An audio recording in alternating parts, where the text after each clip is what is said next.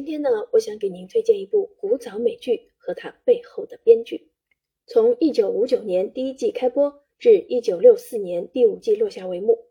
美国奇幻悬疑电视剧《迷离时空》又名《阴阳魔界》，借由一百五十九集极富想象又荒诞不经的故事，不仅在收视率上长盛不衰，同时也成了电视史上极具影响力的节目之一。豆瓣评分更是季季在九点零以上。在本剧的一干创作者之中，有一位的人生经历也极具魔幻色彩。作为一名英年早逝的作家，查尔斯·伯蒙特可谓相当高产，其作品深得恐怖小说大师史蒂芬金的喜爱。然而，他却在三十四岁的时候染上怪病，三十八岁去世时，据说看上去像是一名九十五岁的老人。好在由企鹅轻经典出品的。可能有梦一书，让我们有机会借由文字领略这位大师的风采。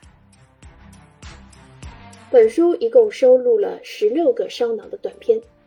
既能领略现实与梦境交错所带来的混乱，也能够感受科技快速发展所带来的冲突与迷失；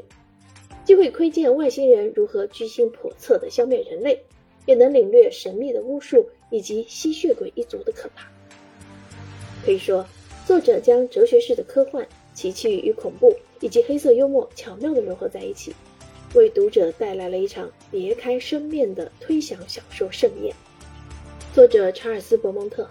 一名英年早逝的怪才，一生都在打破幻想故事的边界。他的脑洞是无数作者和编剧的灵感源泉。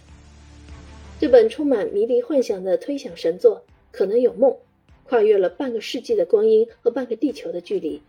将你我也一同拉进那永恒的梦境里。